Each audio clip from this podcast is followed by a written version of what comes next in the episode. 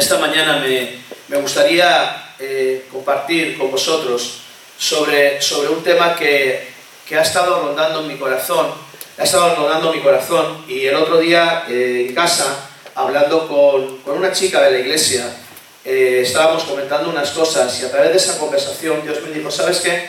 Quiero que hables de esto. Y me gustaría compartirte sobre un tema muy importante en nuestra vida. Y yo le he puesto el título a esta, a esta prédica, a esta charla, El hombre que se olvidó de ser agradecido. El hombre que se olvidó de ser agradecido. En el Nuevo Testamento vemos una historia de los leprosos eh, que nos damos cuenta, ¿no? De cuando Jesús dice, bueno, ¿y dónde están todos los demás? Y ahí es obvio, ¿verdad? Pero hay un hombre que, eh, y es donde yo quiero enfocarme también esta mañana, que es impactante eh, cómo pudo olvidarse del agradecimiento. En Génesis 40, 23 hay un versículo que dice, y el jefe de los coperos no se acordó de José, sino que se le olvidó. Y el jefe de los coperos no se acordó de José, sino que se le olvidó. Imagínate, el jefe de los coperos había, había eh, ofendido a Faraón, fue puesto en prisión en el mismo sitio donde estaba José. José era hebreo, estaba acusado de algo que no había cometido, estaba injustamente en la prisión, pero la gracia de Dios le había hecho que los carceleros confiaran en él y el jefe de la cárcel lo había puesto al cuidado de todos los prisioneros de allá. Y este jefe de los coperos tuvo un sueño, le hablaron de que José interpretaba sueños, fue, habla con él, José le da la interpretación del sueño a los tres días se cumple ese sueño y el jefe de los coperos fue devuelto, fue puesto en libertad y fue restaurado al mismo lugar que él tenía antes de empezar toda esta historia. José le dijo, no te olvides de mí. Y José pensó que tenía un amigo en el palacio. José le dijo, mira, cuando seas, cuando estés allí, cuando estés con Faraón, háblale de mí, no te olvides de mí, no te olvides de que yo estoy aquí injustamente. Pero al jefe de los coperos no se acordó de José, sino que se le olvidó. Pasaban semanas, meses y no había ninguna palabra. El jefe de los coperos podía haberse olvidado de José. Parece imposible, ¿verdad? Después de todo, José le había salvado la vida. Parece imposible que este hombre se pudiera olvidar de José. De cualquier manera, el jefe se olvidó. Te aseguro que si José hubiera perjudicado al jefe de los, de los coperos, este no se hubiera olvidado tan pronto. Porque a veces, desgraciadamente, sucede lo mismo, ¿no? Tardamos mucho en olvidar lo que nos hacen. Tardamos mucho en olvidar las ofensas que recibimos. Tardamos mucho en olvidar las cosas que nos hacen a nosotros. Pero tendemos a olvidar con la misma rapidez las cosas que hacen por nosotros. Olvidamos tan, olvidamos tan rápido las cosas que nos hacen, olvidamos tan despacio las cosas que nos hacen, pero tan rápido las cosas que hacen por nosotros, ¿verdad? A veces tardamos en olvidar las ofensas, tardamos en olvidar los desengaños, tardamos en olvidar las situaciones difíciles, pero qué rápido olvidamos la ayuda que recibimos. El jefe de los coperos fue un hombre que se olvidó de ser agradecido. Y esa es una de las características más grandes en estos días. El apóstol Pablo en 2 de Timoteo 3 del 1 al 2 dijo, también debes saber esto, que en los posteros días vendrán tiempos peligrosos, porque habrá hombres amadores de sí mismos, ávaros, vanagloriosos, soberbios, blasfemos, desobedientes a los padres, ingratos, impíos. El jefe de los coperos ilustra a mucha gente de hoy en día. Y existen tres áreas, tres áreas en las que nosotros como personas, como cristianos, tendemos a no agradecer. Pero deberían de ser áreas en las que deberíamos esforzarnos por ser personas agradecidas. Primero, hay muchas personas que no obedecen a sus padres, no agradecen a sus padres. La Biblia dice, honra a tu padre y a tu madre. Y dice dos veces en el Antiguo Testamento, Éxodo 20:12, Deuteronomio 5:16, y seis veces en el Nuevo Testamento, Mateo 15:4, Mateo 19, 19, Marcos 7, 10, Marcos 10, 19, Lucas 18, 20, Efesios 6, 2. Y este mandamiento se da sin ninguna condición. No dice honra a tus padres o a tu madre si fueron o son buenos contigo. No, simplemente dice honralos. ¿Alguna vez, alguna vez hemos pensado o has pensado lo que tu madre ha hecho por ti? ¿Alguna vez has pensado cuando eras joven lo que se preocupaba cuando llegabas tarde y estaba esperándote, pensando que, su, su tesoro más preciado llegaba tarde a casa? ¿Te acuerdas cuando estabas resfriado y tu madre te cuidaba, cuando estabas enfermo, cuando eras un niño pequeño, por la paciencia que te tuvo y a veces nos tiene? Yo de verdad doy gracias a Dios a mi madre por la paciencia que tuvo conmigo y por los mismos que me dio y los que me da. Ahora vivo en su casa y vivo como un marqués. Su única ocupación es agradarme a mí y a mi familia, a mi mujer y a mi hijo. Y la mujer se decide por hacernos de comer, por cuidarnos, por darnos lo mejor. ¿Cómo no ser agradecido?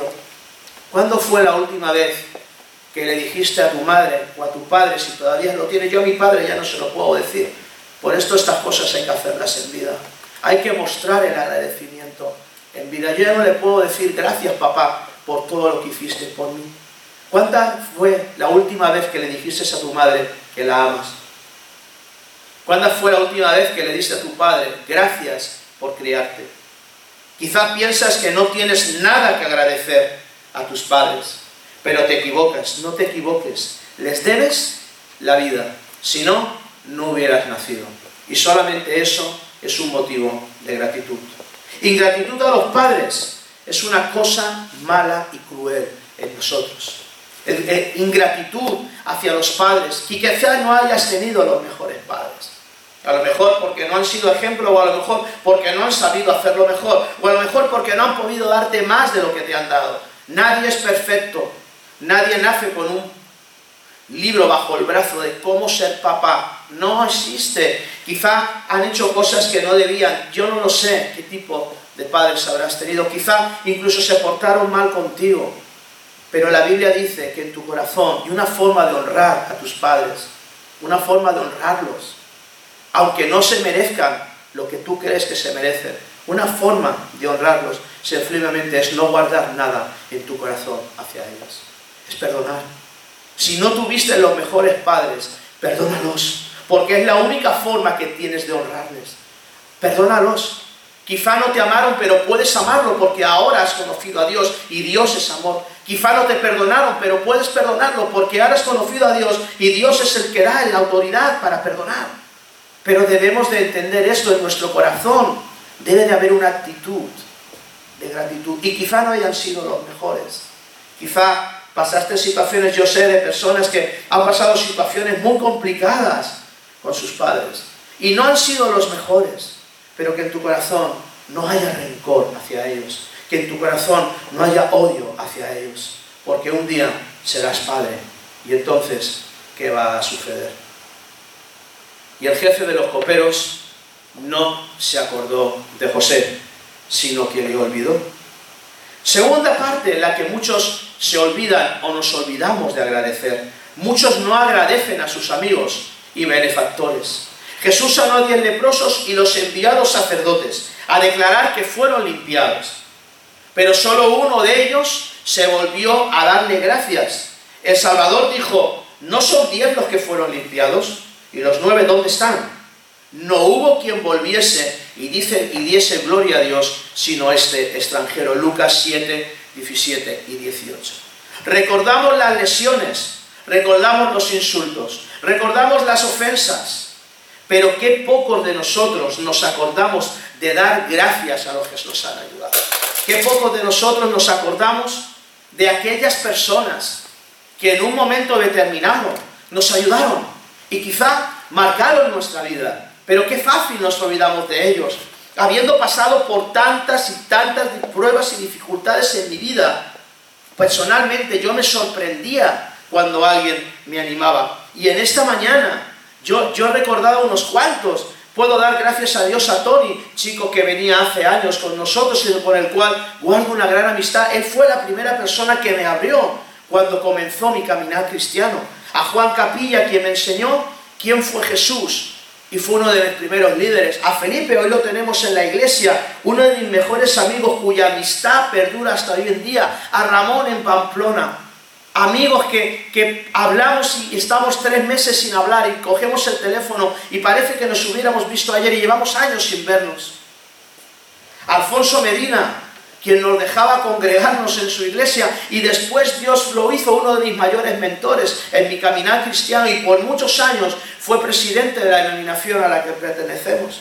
Marcos y Sara, un ejemplo de misioneros para nosotros que nos dejaron su casa y su coche, Guillermo y, Rosa, siempre dispuestos a escucharnos. Jaime Flores, él se tomó el tiempo de instruirme en el seminario, de hablarme, de enseñarme, de formarme. Paco Palomino, los conocí hace muchísimos años y luego Dios me dio la oportunidad de que Él fuera quien nos abrió las puertas para tener esta iglesia que hoy presidimos. Él fue quien nos avaló y con el paso de los años se ha convertido en uno de los, más, de los mayores referentes para mí dentro del, del, ministerio. A todos vosotros, a la iglesia que me permitís pastorear aquí y me apoyáis en muchas de mis locuras. A mi esposa que siempre está ahí y siempre me ayuda y siempre sirve. A Jorge que me regaló un día porque le dio el punto un coche cuando andaba friéndome un Renault Clio sin aire acondicionado. ¿Cuánto hace que no haces una lista así? ¿Cuánto hace que no te acuerdas de la gente que te ayudó y das gracias por ella? A los amigos que Dios me ha dado. Estos y otros son personas por las que conscientemente doy gracias en mis oraciones porque si yo estoy aquí fue porque fueron personas que Dios puso en momentos coyunturales de ella para hacerme la persona que soy hoy en día. ¿Cuántas veces se nos olvida esto? ¿Alguna vez has dicho, has hecho una lista como esta? ¿Alguna vez le has dicho a la gente lo agradecido que estás con ellos? Y esto no significa, esto no significa adular a nadie. Esto no significa hacer la pelota a nadie. Esto simplemente es ser agradecido. Y la única manera de mostrar gratitud es dando gracias. Así que, ¿cuántas veces hay gente que, ay no, pastor, hay que, ay, pues no, ¿cómo que no? ¿Cómo que no? Tienes que dar las gracias cuando te ayudan. Si no, olvidarás muy pronto. Tienes que ser agradecido cuando la gente te ayuda. Si no, irás por la vida porque yo lo hago y esa actitud en Cristo no vale. Claro que, que la Biblia nos enseña a ser agradecidos con la gente. Y debemos de desarrollar esta actitud. Siempre me ha hecho sentir bien dar las gracias. Y te recomiendo que hagas lo mismo. Un buen amigo, un buen mentor, vale oro. Y siempre me ha entristecido la gente que consciente o inconscientemente llegan a las iglesias y hacen como estos leprosos, y hacen como este copero, llegan a la iglesia, se acercan a Dios, reciben bendición, y si te he visto no me acuerdo. Yo me imagino que Jesús dirá, ¿y dónde están estos? Me causa tristeza, porque no han entendido el valor del agradecimiento.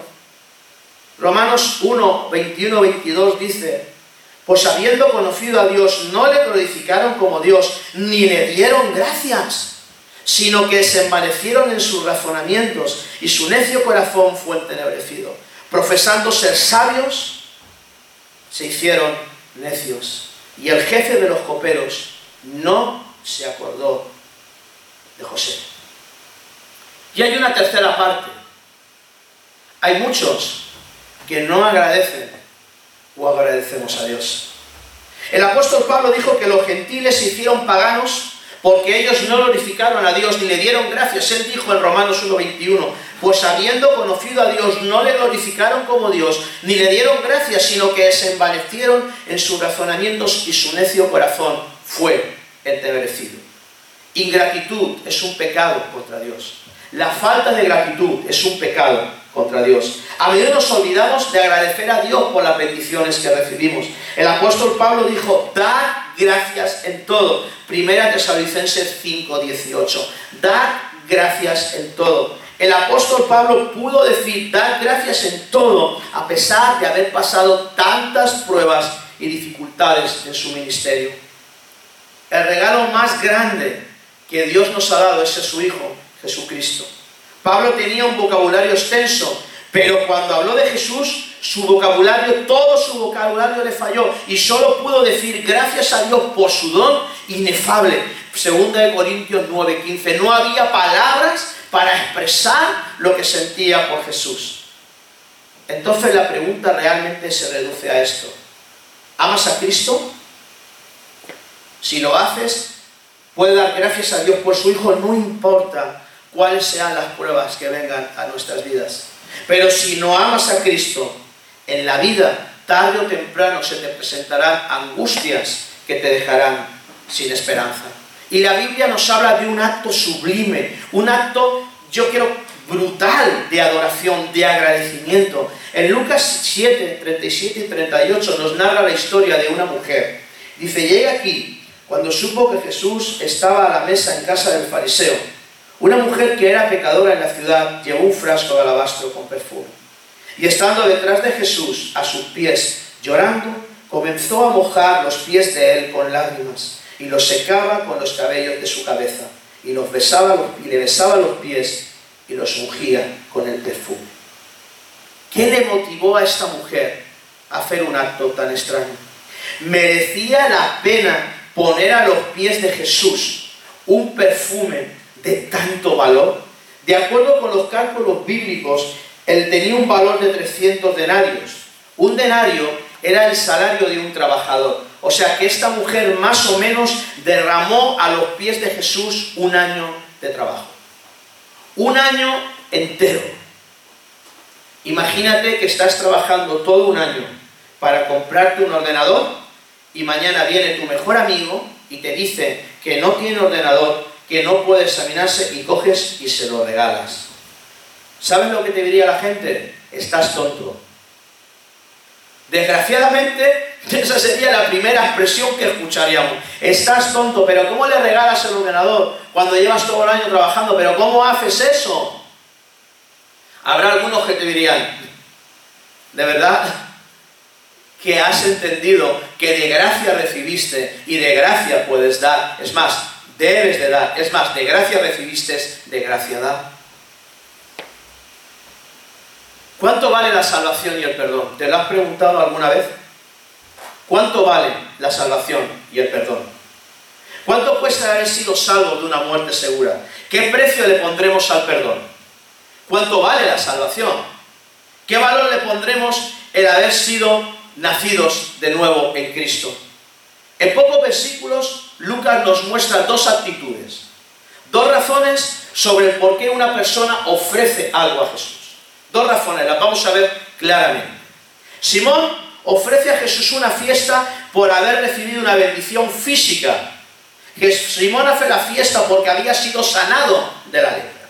María ofrece a Jesús todo lo que tiene por haber recibido una bendición espiritual. Sus pecados fueron perdonados. Simón por algo físico, la mujer por algo espiritual. ¿Qué te motiva a servir a Dios? ¿Qué te motiva a dar gracias a Dios? ¿Bendiciones materiales recibidas o la seguridad de la salvación que has obtenido? ¿Qué te motiva a acercarte a Jesús? ¿Las bendiciones que puedes recibir, las bendiciones que Él te ha dado? ¿O verdaderamente le agradeces la salvación? Simón ofrece una fiesta por bendiciones materiales y su agradecimiento dura poco. Mira, Tú empiezas a darle a una persona 5 euros todos los días porque te da la gana hacerlo. Un día te levantas y dices, voy a darle a Pepito 5 euros todos los días. Y estás un mes y lo acostumbras a darle 5 euros todos los días. El día que dejes de darle, se enfadará. Y no agradecerá los 150 euros que le has dado. No los valorará. ¿Por qué? porque son bendiciones materiales. Y las bendiciones materiales se olvidan muy pronto. Se olvidan muy pronto.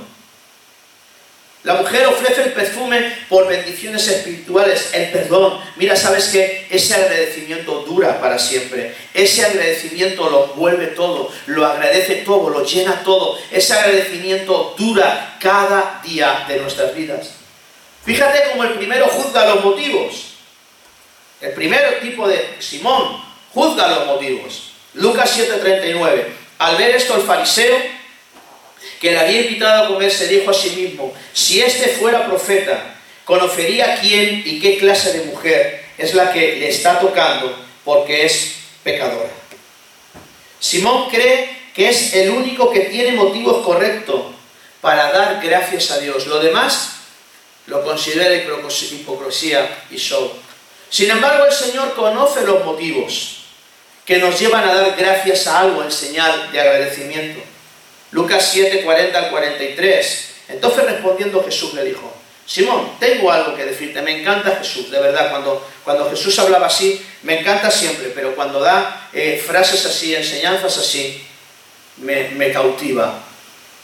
Simón, tengo algo que decirte. Él dijo, dime, maestro. Cierto acreedor tenía dos deudores. Uno le debía 500 denarios y el otro 50. Entonces, ¿cuál de estos le amará más? Respondiendo Simón dijo, supongo que aquel a quien se le perdonó más. Y dice, dice, supongo aquel que se le perdonó más. respondiendo, y él le dijo, has juzgado correctamente. Sigue diciendo, y vuelto hacia la mujer, dijo a Simón, ¿ves esta mujer? Yo entré en tu casa y no me diste agua para mis pies, pero esta ha mojado mis pies con lágrimas y los ha secado con sus cabellos. Tú no me diste un beso, pero desde que entré no ha cesado de besar mis pies. Tú no ungiste mi cabeza con aceite, pero esta ha ungido mis pies con perfume. En el siguiente versículo Jesús explica cuál es la diferencia entre dar gracias a Dios por una bendición física o por una bendición espiritual. Por lo cual te digo que sus muchos pecados son perdonados, puesto que amó mucho, pero al que se le perdona poco, poco ama.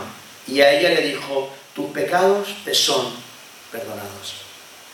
El acto de esta mujer fue en proporción directa a lo que había recibido de Jesús. Mucho se le perdonó, mucho.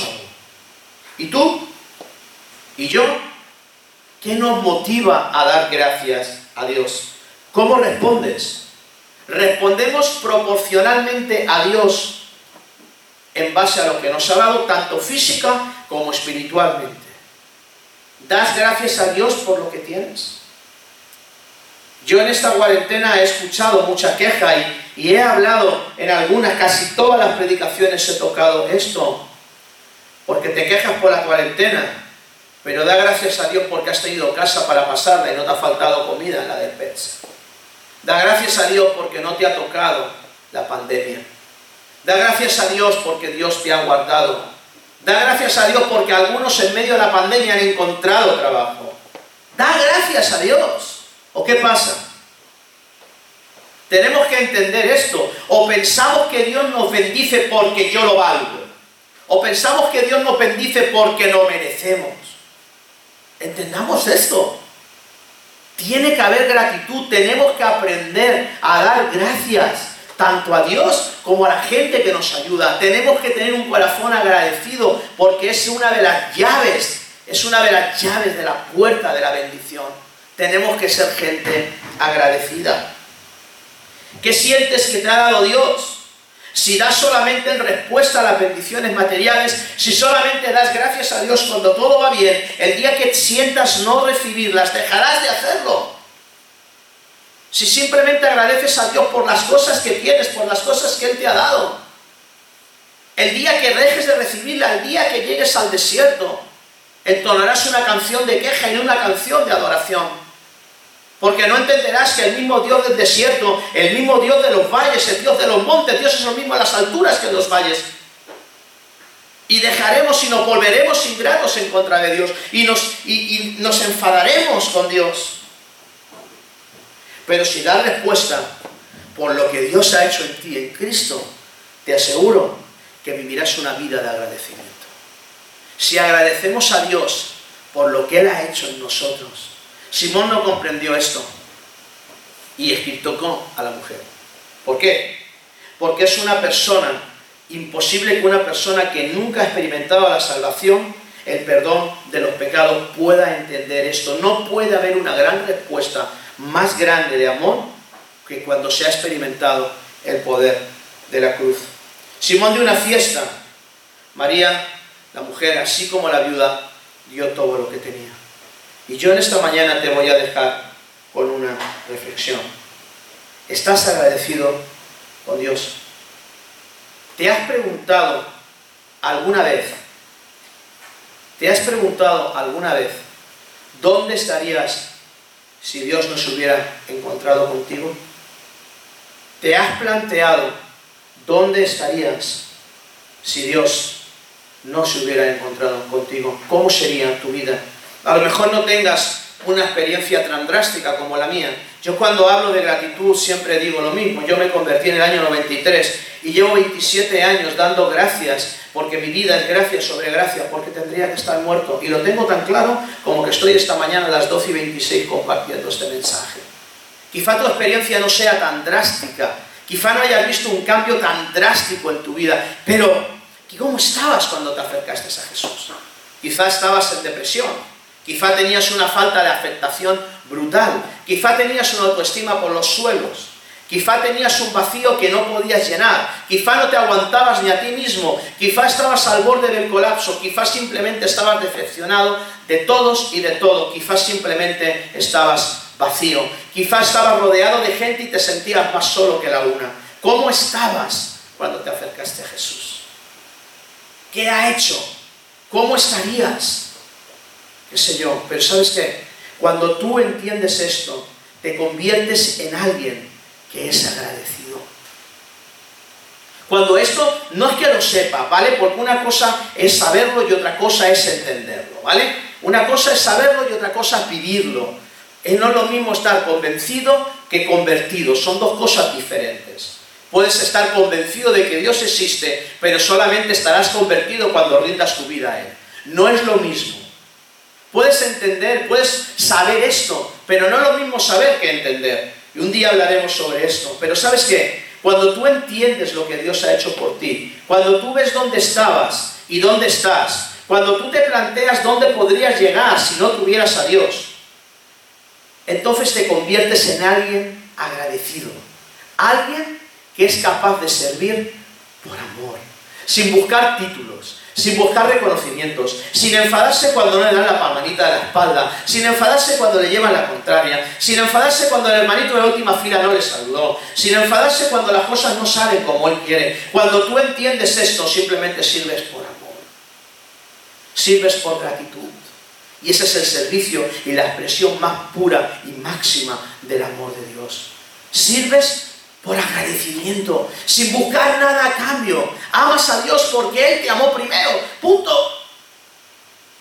Y sabes qué? Jesús ya no es ahora una parte de tu vida. Jesús ya no es el fútbol, los amigos, los hijos, la mujer y Jesús. No, no. Jesús ya no es un satélite. Jesús es toda tu vida. Jesús se convierte en el centro de tu vida y empiezas a navegar en Jesús y todo lo demás queda fuera. Jesús ya no salgo más, ya no soy, bueno, soy futbolista, me gustan las hamburguesas, me voy a la playa y soy cristiano. No, soy cristiano y eso hace y envuelve todo lo demás. Y cuando voy a una playa, tengo un comportamiento físico. Y cuando voy a comer una hamburguesa, doy ejemplo y doy gracias y bendigo a la hamburguesa y no me da vergüenza que el de la mesa de al lado me esté mirando. Llegamos al McDonald's. Amén. No me avergüenzo. ¿Cómo voy a avergonzarme de dar gracias a mi Dios por la bendición que me está dando? Pero tenemos que entender esto. Dios ya no es una parte de nuestra vida. Dios engloba toda nuestra vida y nuestra motivación es agradecer. Nuestra motivación es servirle por amor, es agradarle y servirle. Y como consecuencia, ese agradecimiento produce compromiso con Él, produce servicio hacia Él y te comprometes por amor.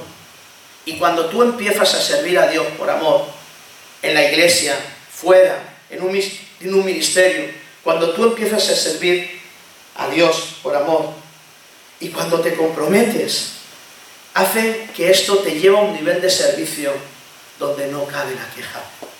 Te lleva a un nivel de servicio donde lo único que importa es Dios. Seamos personas agradecidas. Dios quiera que lleguemos como iglesia y como individuos a ese nivel de agradecimiento. Agradece a Dios por tu familia. Agradece a tus amigos.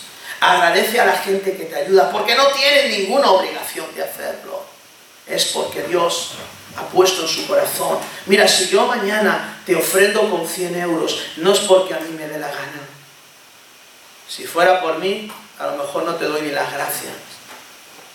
Si yo mañana te doy una ofrenda, puedes estar por seguro que es porque Dios ha puesto en mi corazón y ha movido mi corazón a misericordia, porque el corazón humano es duro. Y Dios ha puesto en mi corazón bendecirte. Dios ha puesto en tu corazón bendecirme a mí y en obediencia lo haces. Pero luego no te quejes. Queramos que Dios lleguemos como iglesia y de verdad doy gracias a Dios por esta iglesia, y lo diré siempre, porque hemos aprendido a ser una iglesia generosa, hemos aprendido a ser una iglesia que bendice a otros ministerios. Tenemos misioneros a los que estamos apoyando, tenemos un supervisor al que estamos apoyando, nos ayudamos entre nosotros, aún en tiempos complicados. Hemos aprendido a ser generosos, hemos aprendido a bendecir pero que Dios nos lleve a este nivel de gratitud. Agradece a los amigos que te han bendecido. Agradece a la gente que Dios da gracias a Dios por la gente que ha puesto en tu camino. Yo siempre, nunca lo dejaré de decir. Las personas que llevan muchos años conmigo me lo han escuchado decir muchas veces. Doy gracias a Dios por cada hombre de Dios que puso en mi vida, porque Dios me mimó. Y Dios puso en mi camino gente que que es increíble. Para mí son referentes de la fe. Gente que lleva muchísimos años. Y yo tuve la capacidad de absorber y de aprender de ellos.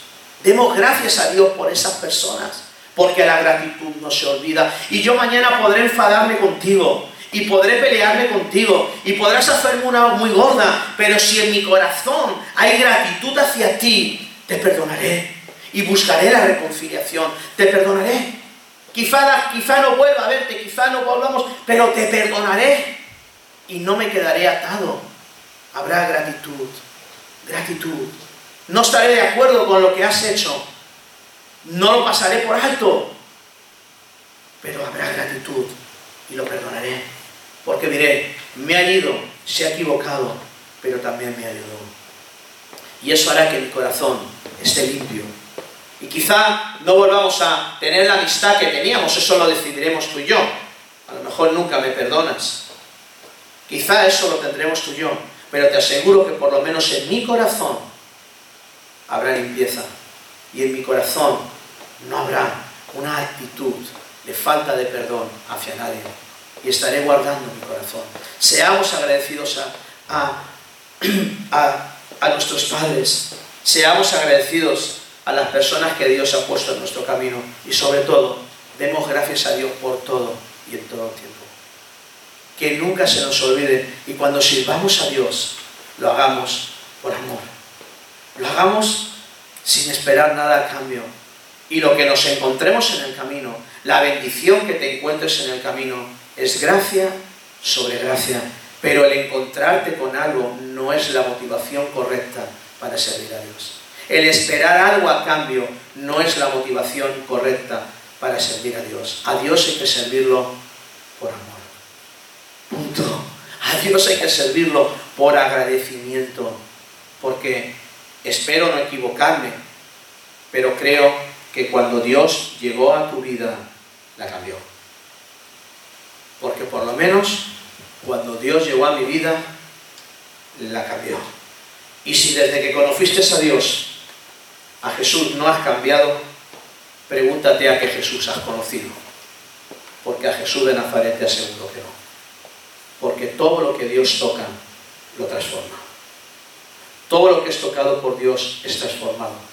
Y si te encontraste con Dios, aquel que comenzó la obra en ti, la ha ido perfeccionando en base a los años, los días, los meses que llegues caminando con Él.